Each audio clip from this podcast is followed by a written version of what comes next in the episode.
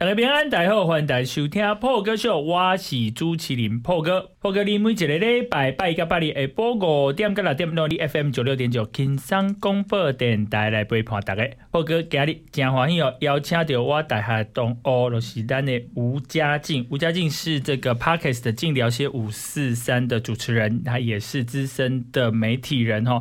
为大学毕业开始就开始的做这个媒体记者，为这个医药记者、娱乐记。记者到这个财经记者，到现在变成知名的帮人写这个传记的这个作家，够出出书哦，真的是哇！这个讲起来怎么听，感觉就是一个轰轰烈烈的一个故事，感觉他以后啊，以后的回忆录应该要请别人帮他写，难道你要自己写吗？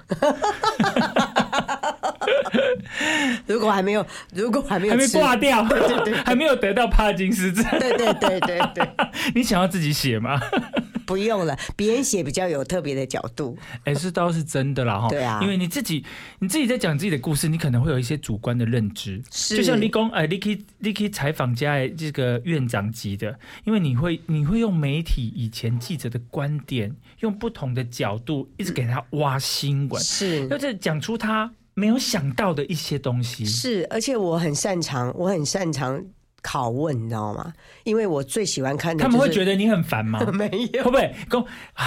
今天请到这个啦，我们讲是安怎，然后请到这个来甲我问，啊，个不要讲台语，讲讲不好听呢啊。我还记得我第一本书是，我都有听你说过，对，中正一路的肖 肖贝贝跟肖妈妈的时候，然后讲的太开心了，然后肖贝贝一一般来讲，男生他们在回忆一些故事的时候，他们不太讲细节，他们讲的是骨架，是，但是那些细节都是从妈妈啦、女儿啦、儿子身上，他们才能够描述。所以我通常写故事，同一个题目一定是问全部不同的人。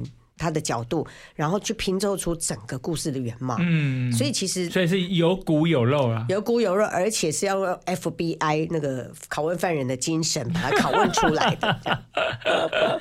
哎、欸，所以你这个真的是媒体的专业的训练哦，就是记者，然后一路走来，所以其实写书这样子，其实也是顺理成章了哦。是肯做的话，是真的有办法把这个。这个故事的原貌都出来了，但是其实如果要好看的话，其实还是要有一些要用爱去写。好，剪掉，剪掉。哎、其实我对我对你出书写作这个，我完全不怀疑了哈，就是这个能力也没有什么问题。就就我对我们这个大学同学吴佳静的了解，真的是一。欸、那你觉得很下下喽？我们在每赛公斤在下下。那你觉得我很惊讶的地方是什么？你说，其实我在讲说，你刚刚有提到啦，呃，其实你有提到，其实我有，我有，你有跟我分享到，其实就是出书嘛，出书一定要办一个出书会，可有的人可能没有哦，可是你会办一个、嗯、呃媒体的记者会。我觉得这件事情可以来跟大家分享一下，这个是比较特别的，尤其是由作者来举办这件事情。因为一般来说，要不就是有公关公司，要不就是这个出版社。其实，呃，以前小时候我们常听长辈在那边说人脉人脉嘛，我们不太知道这是什么意思。但是随着这几年我们自己年年岁的增长，你会发现说，其实出版社，呃，为什么他们觉得跟我合作愉快，是因为。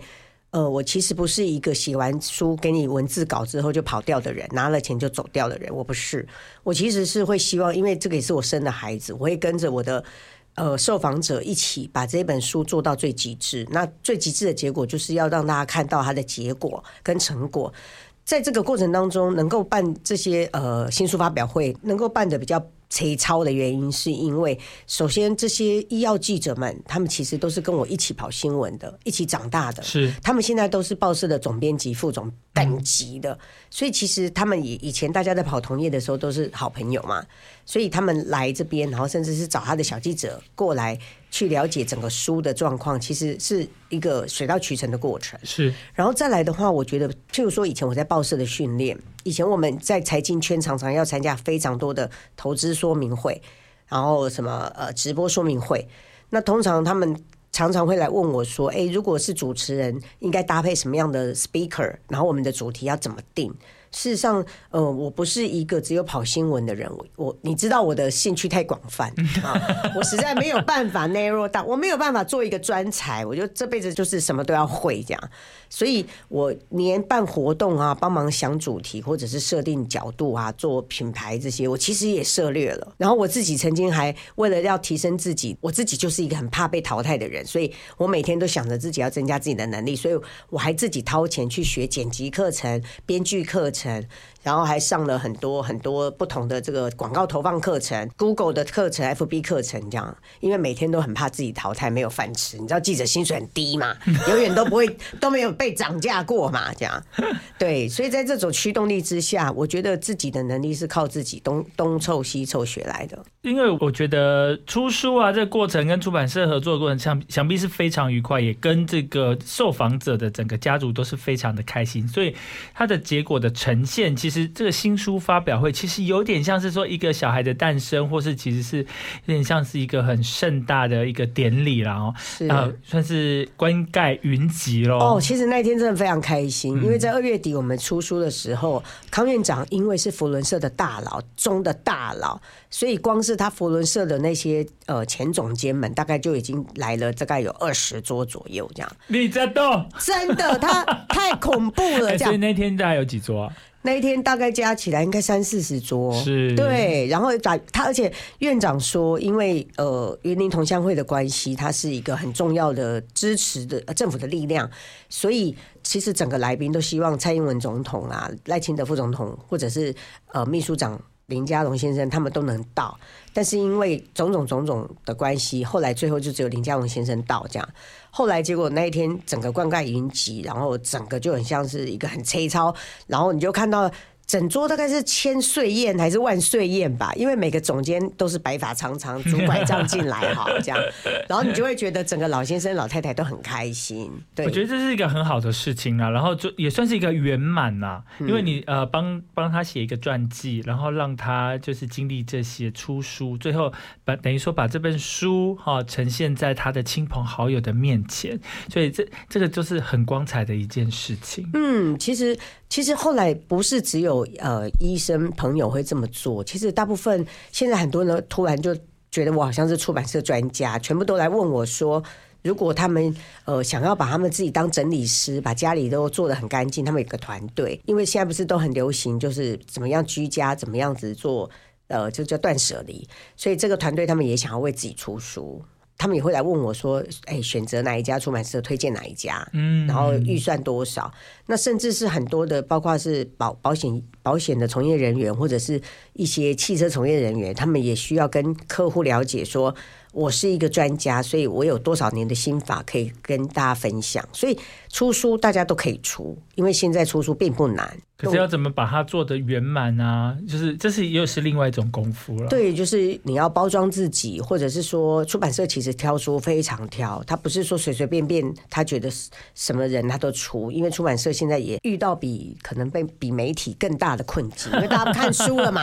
对啊，现在都很少人在看书，都是看电子媒体啊。哈，是。就是平面这个出版业界啊，除了这个漫画啦哈，BL 小说这是夯的不得了之外，是，是其实其他的呃出版业就是没那么简单。是，但是我自己是我们第一本书，其实后来有请吴若权先生帮我们。当那个主要的这个讲述者啊，嗯，他其实是口述我所有的那些书的内容，之后上了中广自治线上听，变成有声有声书的形式。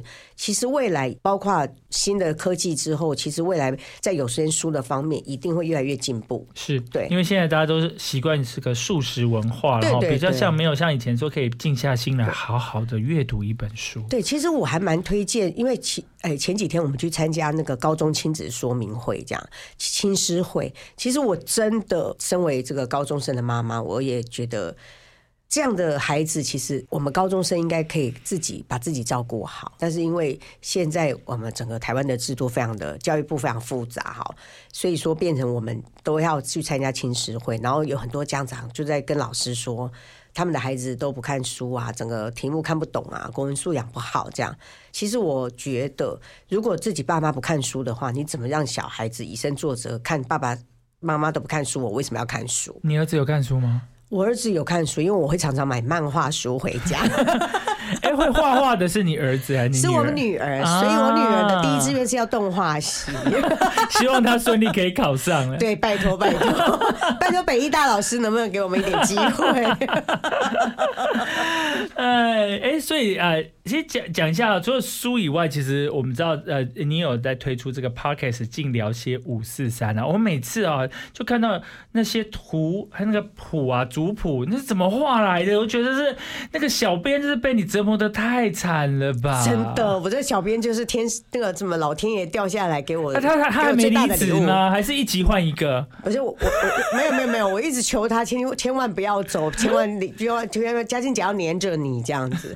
其实是这样子。因为我们是，小妹妹吗？她才二十几岁，啊，然后她是，其实老实说，我也想要分享，就是，可是我跟你说了哈，来来来，我跟那个妹妹说，她叫什么名字？绰号？呃，我们小编志宇啊，志宇，我跟你说，你跟着嘉靖十年啊，十年后你就出师，你就可以把他踢走了。我跟你讲，他已经出师了，他五年就可以把我踢走了。我要说，为什么至于能够跟我这样子贴着叫天命之人，天作之合？其实、欸、你自己讲那么好，人家说不定 OS 都给你干掉被戏。我现在要这样子说，以免他，以免他那个默默离开。没有，他听完这集就说：“老娘不干了。”这位小志宇同学呢，其实是我在大哎，他在他在大学的时候就来我报社当我的实习生。所以说他其实，哦、所以说他其实从大四的时候我们就认识到现在，然后是因为是这样的关系，所以他就一直觉得这个默契非常好嘛。然后在这样子的一个整个成立频道的过程，其实我是去年六月。六月的时候，我的粉丝页粉专才开的。嗯，当初我想法是因为我已经在写家族传记了，所以再加上现在全世界台甚至是台湾，几乎有七成的中小企业主都面临到传承的问题。现在而且很多的七十八十年的企业已经都传承到第二代了，所以我觉得家族传承这件事不是只有会计师事务所、律师事务所或者是家族办公室在。在关心，事实上，所有大老板们跟他的二代儿子们、女儿们，他们都很关心。那我觉得，如果大家关心的部分都在财财富传承，都在讲钱怎么传啊，怎么样子，我会觉得，呃，有点就是很。这不是重点吗？对，这是重点，这是重点。但遗遗产的新闻，大家都对对对，但新闻最重要的是哦，对不对？最重要。然后你看现在。长荣还在炒嘞，对不对？前阵子星宇航空什么从十几块变成五十几块，然后现在又降回来。大家说开始他说啊，那那他不是出来说啊，我看我这辈子跟绿色都脱不了关系。是是，当然钱真的最重要，但是因为我跑影剧新闻嘛，钱之外我更在乎的是他们家族之间有没有对嘛？对，我很爱听、欸。我问你啊，你你做这个晋聊些五十三啊，是因为。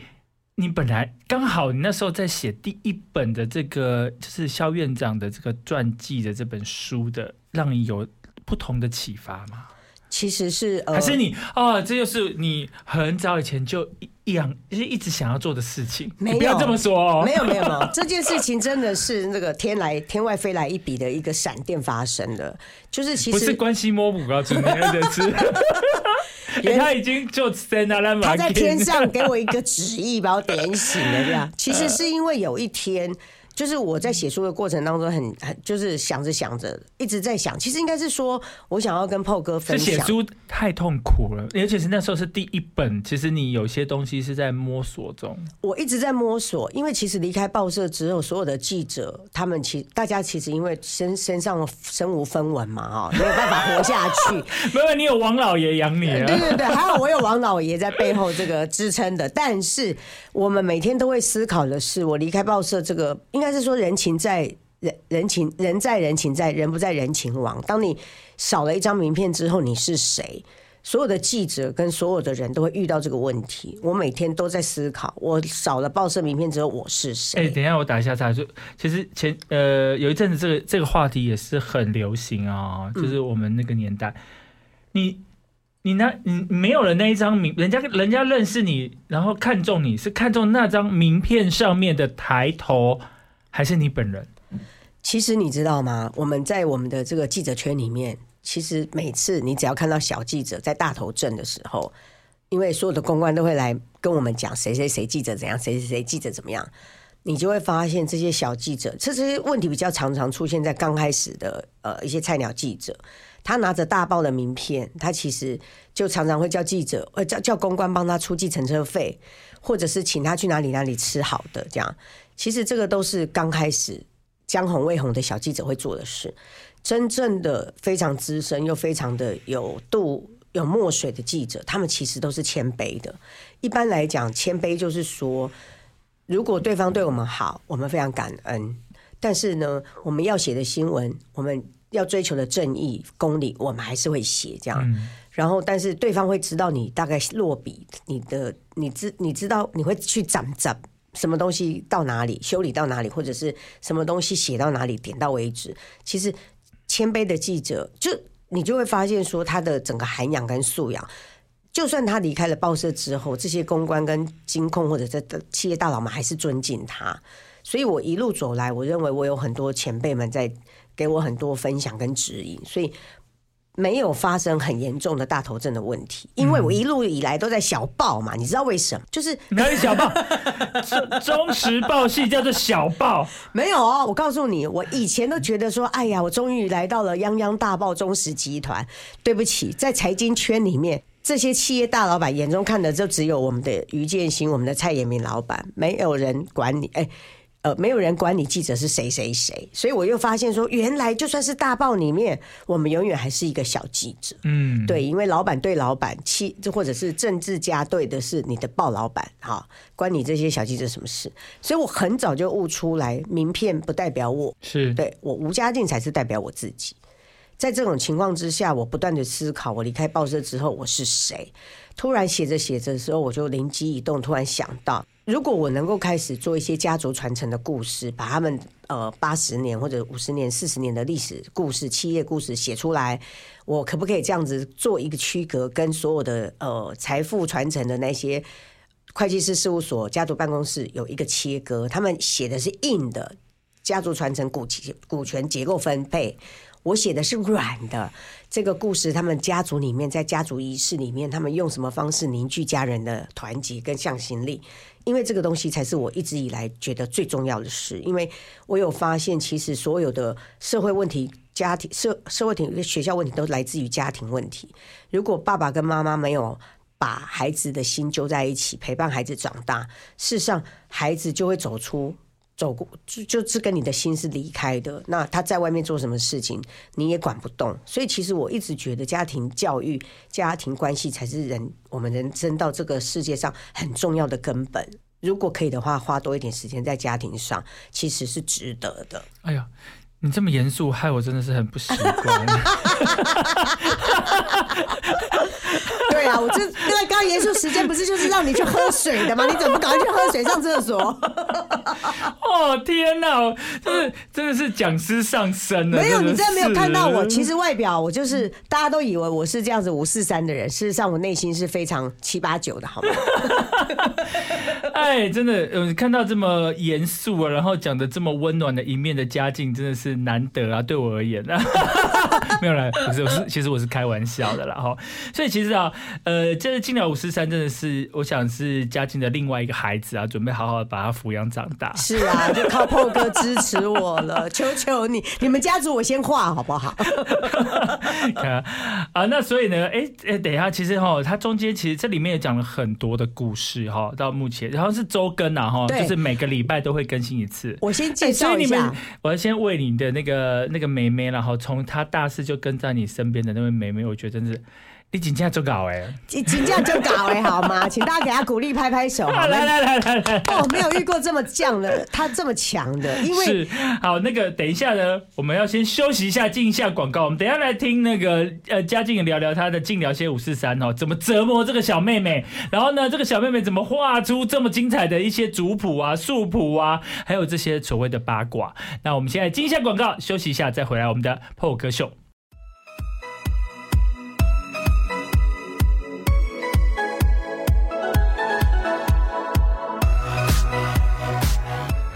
家庭太沉重，谈传承太心累，谈金钱太俗气，还是聊些五四三吧。大家好，我是尽聊些五四三主持人吴佳静。您现在收听的是 FM 九六点九轻松广播电台。欢迎登来咱的破哥秀，我是朱麒麟破哥。破哥给你讲话，要请到咱的这个静聊些五四三的吴佳静，也是我的大学好同学哦。刚刚聊到这个静聊些五四三呢，我们想说那个妹妹真的是我够过来的啦，我去她是不是不是台北人？我问你。他是板桥人，你你再问，你再问下去，你是要挖角他是不是？我不能透露他任何个资给你。哎、欸，所以说，哎、像最近啊，哈，台湾一直在说，呃，缺蛋，缺蛋，蛋黄了，哈。其实蛋呢、啊，就是我们现在这个有一家上市公司也是股价涨停板，然后就是我们的普丰啊。听说你最近写了这个，刚好这么巧，你你不是关心摸股，但是你是晋聊些五四三的家境啊。你怎么会知道要要讲这个话题呢？呃，应该是说去年开始，我就觉得整个科技厂商他们都要往越南跟。印度开始去跟去去移走，因为要 因为要离开那个那个中国大陆啊，离开中国大陆，再加上说所有的基金公司现在其实包括说越南基金、泰国基金都开始要酝酿这样子，所以我觉得整个市场要往东南亚、东协的国家这样子去走，所以我就跟团队说，我们来做，我们今年开始多做一些东协国家的故事，然后呢，本来其实。我那个时候在选，因为因为至于小妹妹，她已经把泰山，哦，她哎呦，糟糕，还没还还没写出来就讲出来了，怎么办？剪掉。我本来泰山已经画好了，没关系啊，没关系。对对对，泰山已经画好了，反正反正也是下一集就要上。对，对，泰山先炒蜜，好不好意思？最近股权的事情也搞得哎，是是风血雨啊。对，本来是泰山跟那个普丰在选哈，是。后来呢，实在是觉得因为最近蛋荒的关系，所以我们就觉得比较有时效性，我们来写，我们来从蛋荒来开始写泰国普丰。是。结果至于小妹妹就崩溃，因为泰山家族怎么样，只有三代左右，大概他是每一次都崩溃吧？对，他每一集都崩溃。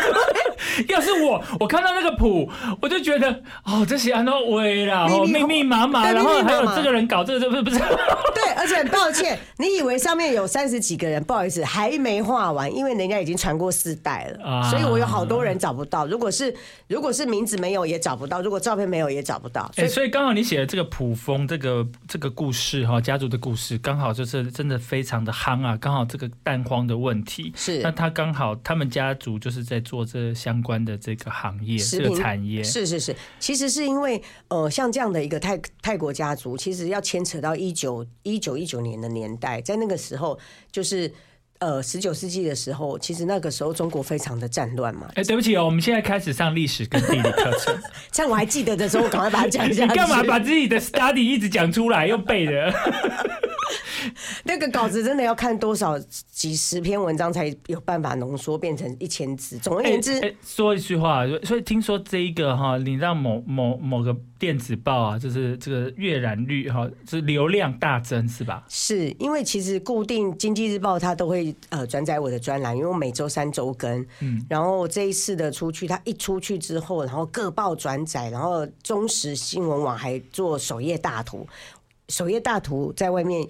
呃不，反正就是点阅率非常高，然后包括雅虎啊、三立、ETtoday 等这样子点阅率的结果，所以经济日报的这个点阅率赚了十五万的流量，哇，不得了！然后远见杂志现在也开始请我写专栏。所以我觉得很开很开心，所以我要请至于小妹妹发奖金给她。所以那个关系摸骨的真的是，希望有出版社看到我们的用心，帮我们出图鉴这样。其实我想要跟大家分享，这也是第一次讲出来。我其实为什么开始画家族图，是因为我受到陈柔静我们的前辈受到他的启发，他写了一本《总统的亲戚》，是二十年前已经绝版的书。这本书里面，他把所有的政治大佬跟财经圈的大佬，他花了一两年的时间，在中央的央图每天去查白铁。红帖谁嫁给谁，谁死掉，然后他们的族谱谁谁谁谁谁排行排序，他看了四百多张的这些红白帖之后，然后最后把族谱画出来。所以那一本总统的亲戚里面，你就会发现，其实所有的大家族他们是互相联姻的，包括基隆严家跟板桥林家，或者是高雄陈家跟雾峰林家。所以说他在这样的情况之下，他们却错综复杂。我也想要让大家知道，其实呃。这叫做呃家族的这个传承跟财富，他们其实在固有的一个圈子里面，是真的是一代一代传下来。那我们一般的正常人要怎么样能够让自己呃变得能够跳上去，就是翻转你自己的这个阶层，真的就是要靠教育。嗯，其实这个刚嘉颖讲到这个部分哦，让我因为最近这个应该不是最近，最近韩韩剧真的非常的夯。哎、欸，是，所以其实你有在发，采访家的小儿子嘛？其实我不是要讲这一出啊，每一出我都有看。你说，因为我跑影剧的电视电影，你来问我就对了。所以没有，我是说。刚刚嘉玲讲的这个部分，就是他的，就是其实台湾的家族啊，尤其是像以前国民党时代，其实这些都是所谓的政治联姻。嗯，其实就是一样的，他们是希望说是一加一要大于二，是，所以其实才是会有，呃，像那么星光小公主是本来是跟谁？吴心颖本来跟林之言，对对对对对，所以他们也是因为这样的关系，是是都一定是家族联姻，就是要让他们的吴家跟呃。这个板桥林家能够越来越兴旺，没错。其实他们就希望说有加成的效果，就是一加一要大于二。对，所以才，那其实韩国是非常的明显是做这个事情。其实他们的阶级制度比台湾的是。严重非常非常多，他们是叫财阀，但是这个字你很少在台湾听到财阀，台湾只有财团，真的对。然后你如果现在来问我，我有一个特殊技能在我的脑袋哦，真的，哎，你什么时候有去过那个马戏团？我不知道，对，刚刚没讲到啊，我都没默默的。如果你不问我，我就会告诉你，你什么时候比那个蔡依林、九令更厉害？你练了什么？原来你才是标准的地才啊！是是是，你如果问我，我就会可以告诉你，这个谁谁跟谁是有关系。就是他们整个所有的绵密的交友关系呀、亲朋关系，其实都画在我的脑袋里。千万不要能跟吴家靖当好朋友，真的。你只要问我说，譬如说，好，你跟跟我说，你现在想要找一个做搬家的人，我马上就会想到谁可以帮助你，我就会把所有的电话都帮你找到。这样对啊，其实这就是他的人脉跟他的这个背景的养成哈，这是一个经验，还有这个训练得来的，真的是得来全不费功夫，然后很费功夫。很费功夫，这二十几年果然不是白混的。虽然有王老爷、王老爷给他养啊，是是是，很认真赚钱，是是是。所以讲到是，哎，可以讲一下，哎，你刚刚讲到八卦，你那个这个《晋聊街五十三》其实有讲到这个，最近也有在呃，就是有拍了一个新的欧多拜的广告的 Billy 姐啦。比利姐真的很可爱，你知道吗？其实画比利姐应该有七十多，她就是七十了嘛。嗯、但是你完全就不知道，她就是一个，而且他有一阵子有离癌症，我记得。对，嗯，因比利姐其实我接触她的时候，毕竟她是以歌手起家，但我跟你说，来来来，你你的嗓音跟她有点像，哈，什么都不必说。我跟你说，我自己觉得那张图很惊奇呀，嗯、因为比利姐对我来讲。算是熟悉的，因为以前他后来影剧影剧版的时候，对，因为虽然他是歌手起家，但是后来在我开始跑新闻的时候，比利姐已经开始在演戏了。好，所以没有人要找他出唱片啊，作为他儿子。哎，对呀，好，你知道，大家那个唱片剧也是都只是有周杰伦，没有别人嘛。后来呢，我画了这张图之后，我的小编他觉得好惊奇，好，就是从家族图里面跟文章里面发现，原来比利姐在古时候，古时候是怎样？什么古时候？他是原来他是清朝还是明朝？原来他竟然是 呃，他的演唱会呃，就是 Michael Jackson 来台湾的演唱会，比利姐居然是嘉宾，这样。开场吗？是，然后还有包括说，比利姐有提到说，他小哎，他们年轻的时候在台湾的呃最厉害的舞厅。驻唱嘛，对，驻唱，而且他们每一些他们那一代的那些艺人啊歌手，他们年轻的时候几乎都是在希尔顿，就是火车站旁边对面那一家，然后就有点像是现在不叫希尔顿了啦，现在叫做凯撒嘛，对，对他们都是在凯撒跳舞起家。的，所以我觉得在六零年代的时候，六七零年代的时候，离我们又又在早两倍了嘛，然后你就会觉得他们两倍，两个世代这样。后来结果就就会觉得说，哦，原来影剧圈是这样子，在这样子呃更迭，就世代更迭。嗯、后来那那个图画出去之后，引起广大回响。你知道为什么？第二天起来，原本我就想说，反正应该我刚开始画图也没什么人看嘛。结果我一睡觉起来，什么来了六万六万个流量是什么人？什么原因？原来是他的儿子 Nick 留言了。嗯，因为我在文章上面写说啊，比利姐管人很松，很他是一个很天天兵很。散的妈妈这样。结果尼克周汤豪就留言说：“对不起，我的妈妈她其实非常严格，盯我们盯得很紧，管我很严这样。”害我马上跟尼尼克曾经说：“对不起，对不起，你说的很对，我赶快更新这样。”难道她是个虎妈吗？其实碧丽姐是虎妈没错，你不要看她好像一副好像就是傻大姐啊对这样子，因为她在媒体上面的形象就是一个傻大姐。她其实真的本身性格真的是傻大姐，但是因为呃他离过婚，是然后现在这个小孩是他跟他最亲最深，所以他其实她就只有这个吧。他之前有没有？哎、欸，我好像他只有这个是跟周雨侯一起生对，的没有错，没有错。但他之前离婚的时候，有有那个有那个那两个 Juby 啊，对对对对对对，他小时候在他上过电视，对对，两个女儿带他们上黑，他们都长大了。对，然后所以说，这周汤豪是跟周雨侯一起的，是是是是是。后来结果他们就是呃，因为周汤豪他其实在妈妈的严格管控之下，所以其实就是也很奋发图强，然后也表现出音乐的长才。而且周汤豪也特别留言跟我说，请说他。他不是歌手，人家他觉得他是导演，NTV 的导演。他希望大家说他是制作人跟导演，不要说他是歌手，这样。哎，真是非常的有趣哦，非常有趣。那一次的结果之后，就是带入非常多的流量，而且很多年轻人分享说，他们原来不知道比利姐有这么多的辉煌的过去。肯定是啊，连我们都不太记得她的过往了。是是是，真的。哎，所以其实哈，你你做了这些谱啊，哈，就是这些族谱的部分，这个图啊，真的是得到。意意料之外的一些惊喜，耶！惊喜的话是我有真的有感受到，其实对于新闻系、跟历史系、跟一些做家族传承是有帮助的。因为其实很多人像韵芬姐、夏韵芬也常问我说：“啊，你做这干嘛？这能够赚到钱吗？”我记得有一个老师他说了一句话：“人就是需要做一些事情，然后来证明，呃，就是能够对下一代有影响，对下一代有帮助。虽然这个事情好像看起来现在没有什么影响。”但是如果能够对下一代有帮助的话，它就是一件好事。我其实是抱着这样的心情做的。哎，你又严肃起来，害我好不习惯。讨厌。哎，其实我觉得，嗯，你愿意这样子做，而且是每个礼拜、每个每个礼拜三周更嘛，对不对？每个礼拜三周更，嗯，所以在各大 Podcast 平台都可以听得到了。呃，因为我不能在这里打一下广告啊，我不能让我的至于这个小助理这个他的肝被超爆。其实我们是有家族图跟 Podcast 交叉。交叉进行，嗯哦、你说一个礼拜是家族图，一个礼拜是上 podcast，是的，是的，所以有上 podcast，等于是双周更喽。诶、欸，家族图应该双周更，对 p a c k a g e 也是双周更，哦，所以就是轮流啦，对，轮流上，轮流上单双单双对。但我每周三的家呃的 p a c k e t 的金聊些五四三都有新的内容出来哦，所以每周三啊，可能就是这个礼拜或者是。呃，中午十二点，对，好，那这个礼拜有可能就是有有声音的 podcast 的，对，这个礼拜、就是、或者是呃，那那如果你这个礼拜如果听到声音，那你下礼拜就会看到家族谱，是是是啊，因为本来其实家族谱我们都是希望能够用 podcast 的呈现，但是因为这太难了吧？对啊，因为我每天都要要求跟恳求上天让张国伟来我的节目，但是不知道哪一年哪一月才会发生这样。我也有画那个长荣家族嘛，也是获得广大回响。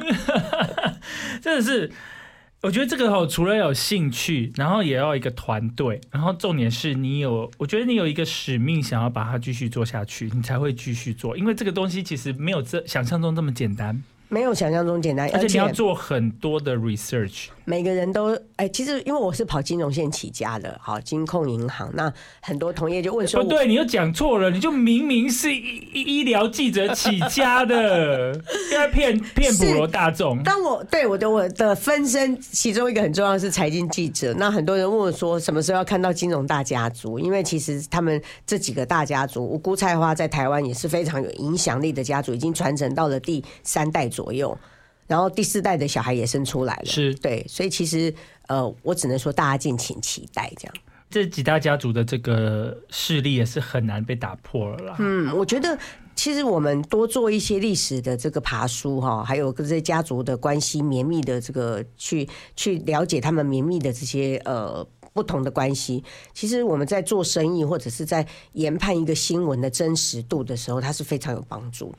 哎，讲讲啊，你又会就是做到从从去年六月开始在做这个晋聊些五四三吗？是的，所以我大概画了很多科技大佬张忠谋啊，或者是蔡明介，还有画了很多政治家族，包括蒋万安啊，或者林佳龙，或者是呃侯友谊。其实我都是，甚至是国外，我们有画日本的安倍晋三的首相，那时候他刚走。然后也有画呃中中国的领导人习近平，尤其我觉得习近平的图非常值得大家要注意。毕竟未来十年我们跟中国的关系非常的纠结，也非常的难以预测。所以我觉得我非常，你用词非常的谨慎，你你停顿了五秒，因为我怕习近平把我抓去关了，还是你怕又被派去大陆之后回不来？是是是，你知道，其实我的名字啊，我的名字，我其实进香港的时候啊，我有曾经被那个 mark 过，因为我的名字被误以为是那个法轮功的会员，所以我被。哎，你有在一零一前面摆过是不是？我没有摆过，但是不知道谁法轮功会员为什么要取一个跟我一样的名字，真的很讨厌，害我被是不是扣留在香港？哎，所以啊，你有没有讲讲说你做做晋聊些五四三有没有很大的，有时候很大的挫折？嗯，挫折一定有，譬如说，呃，毕竟我比较类似像是二手的收集跟整理。我自己是跑一线第一线新闻起家，我都是希望我能够真正的问到本人，包括我可能问到张国伟，或者是问到 Billy，或者问到周汤豪。对我来讲，我的文章才会写得更深入、更有意思，甚至可以看到他们自己亲身来见证一些内容。所以我的挫折应该来自于你没有办法一手采访，这是其一。但是我告诉你，各位听众朋友，我最大的挫折是我非常的需要我的干爸。干爸来抖内我，希望今天透过 PO 哥的节目，能够邀请更多干爸干妈能够赞助我，让我好些内容能够活下去。这样真的是这样子啊！所以其实刚刚嘉靖有谈到一个，就是说他觉得说这是做这个件事情是一个有意义的事情，虽然说或者是目前看不到说有什么在呃商业模式目前看不出来，是或是会有什么收益，但是。我觉得做久了，你就会出现了这种东西，就是要坚持下去。嗯、是啊，其实现在换你严肃喽啊！现在换你很严肃。等一下，我还没有铺好梗，你干嘛打断我了？我准备一下手帕，你等一下。现在我会讲回来，就是其实。呃，这个部分就是嘉靖一路从呃这个媒体记者到现在，从这个到传记作家，然后他开了这个 podcast，这个晋聊些五四三。呃，我觉得这些他不管他的晋聊些五四三讲的内容，就是说他可能是一些财经方面的，也有一些娱乐圈方面，这个跟他的这个养成背景是息息相关的。那其实我们刚我们最后很很简短的啊，就是再提到一下，就是他是台中人，是的，道地台中人。对，那他的高中呢，就是我们的台中女中中女中。那她她其实前阵子也有花一段时间呢，在这个校友会上面。听说你是校友会的理事是吧？是，真的，听说是最 U K 的理事。是的，听说学姐都也是这个院长级的 阿姨，学姐都是七十八十岁的资深资深英法老太太。听说这这一段只能讲一分钟，我严格限定。我们让那个这个嘉靖聊一下哦，一分钟哦，是，就是那个有关这个中女的校友会的一个活动，就是这个中女好会奖。是，谢谢 PO 哥给我们六十秒开始。其实二零二零年是我们离开这个高中三十周年，那我们也跟北一女一样，希望把校友都找回来。然后我自己是认为做一件事情，我们要延续，要永续嘛，效法联合国的精神。所以我就觉得同学们不要因为一天的同学会就离开，然后我们用中女好会讲，我能够召集跟我一样，我们在社会上已经做了二十年左右的这些职业发展跟生命故事，我们希望我们靠我们自己的力量能够进到学校去，帮一些国中小学他们这些学生们，然后给他们一点点生命故事跟职业的这个分享，因为现在一零八课刚来了，大部分的学生。因为种种原因，他其实对他的未来是迷茫的，是是迷惘的。然后我们希望用同学们的力量，能够回去回馈学校。尤其主要是我发现台中市很多地方，他们其实在讲师非常难找，因为台北的讲师都不愿意到中南部去上课嘛，因为舟车劳顿啊什么的。后来我就发现，整个中部的这些同学们，他们非常响应，也认为自己能够在人生可能半百之后，能够对社会跟下一代有所回馈。然后，于是我们已经三岁了，还活到现在。今年三八妇女节的时候，我们就整整满三岁了。是，所以希望大家，呃呃，所有的各级学校的老师，因为我们中女还会讲的学同学们，不是只有分布在台中。那只要台北或高雄各个县市愿意的话，可以上我们的网页去登记，你想要什么样的讲师到你的学校助讲。我们是公益演讲的服务，然后也希望以这样的公益精神能够带领。大家，然后在女性的自我成长部分，能够透过这个部分继续发扬下去。我们今天非常开心啊邀请到这个 Paul 哥哈，大学的好同学，记得不要跟他当太好的同学哈，或太好的朋友，他会把你家族的一些历史哈，全部都挖挖出来，然后然后公开在全部的人的的眼前哈。所以呢，他有做了一个 podcast，就是静聊些五四三，那也非常的成功。那其实大家哈也可以来这 follow 一下。所以他是每个礼拜三的十二点会更新，对吗？是的，然后在各大的 podcast 平台都可以看得到，还有我的脸书粉专粉丝页啊，你的脸书粉专也介绍一下啊。晋聊些五四三，你就上上那个脸书或者是 Google 打出打这个几个字就可以了。是哪个进呢？进就是吴家进的进，你知道晋魏晋南北朝的晋。好了，是就是晋升晋级的晋哈，魏晋南北朝的晋就是晋聊些。五四三，五四三是有意思的哦，是要聊三年级、四年级、五年级生的故事哦。是的，那就是呃，就是有兴趣的可以上 parkest 的，就是晋聊些五四三来 follow，而且在呃，就是会了解到一些有关台湾，甚至是。一些全世界的一些有名的人哦，他的一些家族的历史背景，一些盘中错杂的一些复杂的关系啊，不为人知的真相。还有，我们今天非常开心要邀请到我们的好朋友，就是这个晋聊些五四三的吴家静。那有兴趣的话，都可以来 follow 静聊些五四三啊。希望下一次我们有机会呢，很快可以再邀请家静来我们的节目聊聊。谢谢，欢迎新新中电台能够再得到第二座金钟奖，谢谢大家，谢谢嘉靖，谢谢，拜拜。